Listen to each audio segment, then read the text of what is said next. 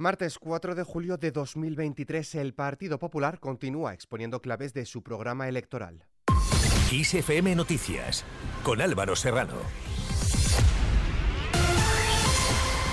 ¿Qué tal? El Centro de Investigaciones Sociológicas difundirá mañana miércoles una macroencuesta preelectoral de cara a las elecciones generales del 23 de julio que, además del porcentaje de voto estimado para las diferentes fuerzas políticas, también incluirá atribución de escaños en el hemiciclo del Congreso de los Diputados.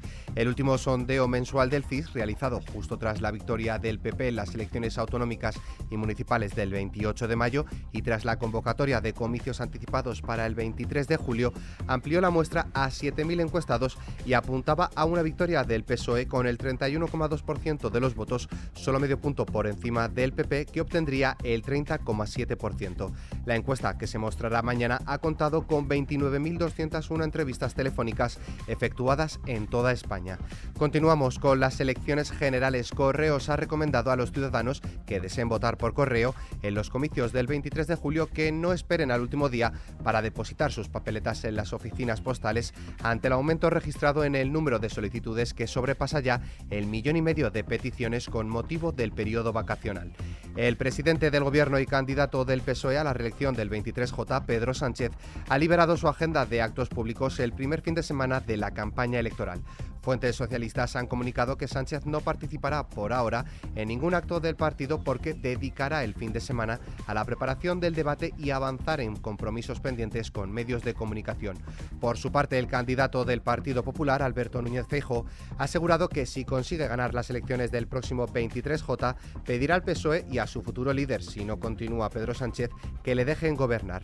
Además, Feijo continúa exponiendo claves de su programa electoral, 365 medidas en las que ha destacado la protección de la clase media a la que reducirá impuestos y el compromiso en la lucha contra la violencia machista con siete medidas específicas para un objetivo, dice, prioritario.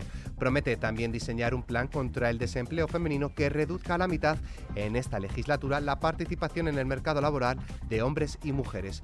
Por otro lado, el Partido Popular ha incluido en su programa electoral una prueba común de acceso a la universidad para toda España en la que el Gobierno fijaría las condiciones y evaluación de este examen previa consulta a las comunidades autónomas. Otro compromiso electoral es un nuevo programa de inmigración legal cualificada basado en un sistema de puntos que premiará la formación académica, las competencias lingüísticas y la capacidad innovadora. Esta medida, dentro de la meta de atraer y retener el talento internacional, pretende una inmigración basada en la igualdad de oportunidades y el mérito y orientada, dicen, a facilitar la admisión de talento extranjero que tiene un alto potencial de integración y que pueden aportar el mayor beneficio a España. El Partido Popular también plantea eliminar la exigencia de que los consumidores deban permanecer en el precio voluntario al pequeño consumidor para beneficiarse del bono social eléctrico, que además se convertiría en un pago directo por, el, por lo que dejaría de recibirse como un descuento en la factura. Feijó también ha querido añadir. Intentaré pactos de Estado con otros partidos y con los agentes sociales y económicos, porque es la única forma de que España recupere su unidad dañada. No pretendo ni el 100% de apoyos, ni que aquellos que me respalden me den la razón en todo. Pero sí estoy convencido que puedo lograr poner de acuerdo a una gran mayoría de españoles que convergemos en prioridades y en objetivos. Pasamos a hablar de economía. La candidata a la presidencia de Sumar, Yolanda Díaz, ha propuesto una herencia universal que consiste en una transferencia de 20.000 euros a todo ciudadano que cumpla los 18 años, que la cobraría al cumplir los 23, y su puesta en marcha tendría un coste estimado de 10.000 millones de euros que se recaudarían, dice, mediante un impuesto a las grandes fortunas. Lo único que requiere la ciudadanía es que seamos claras y honestas. Nosotros somos claros y honestos. Vamos eh, a trabajar para continuar avanzando en derechos en nuestro país, por un país a favor, hablando de la vida de la gente y lo que estamos viendo es que el señor Fejo la única aportación que le ha hecho a nuestro país es meter a los ultras en sus gobiernos.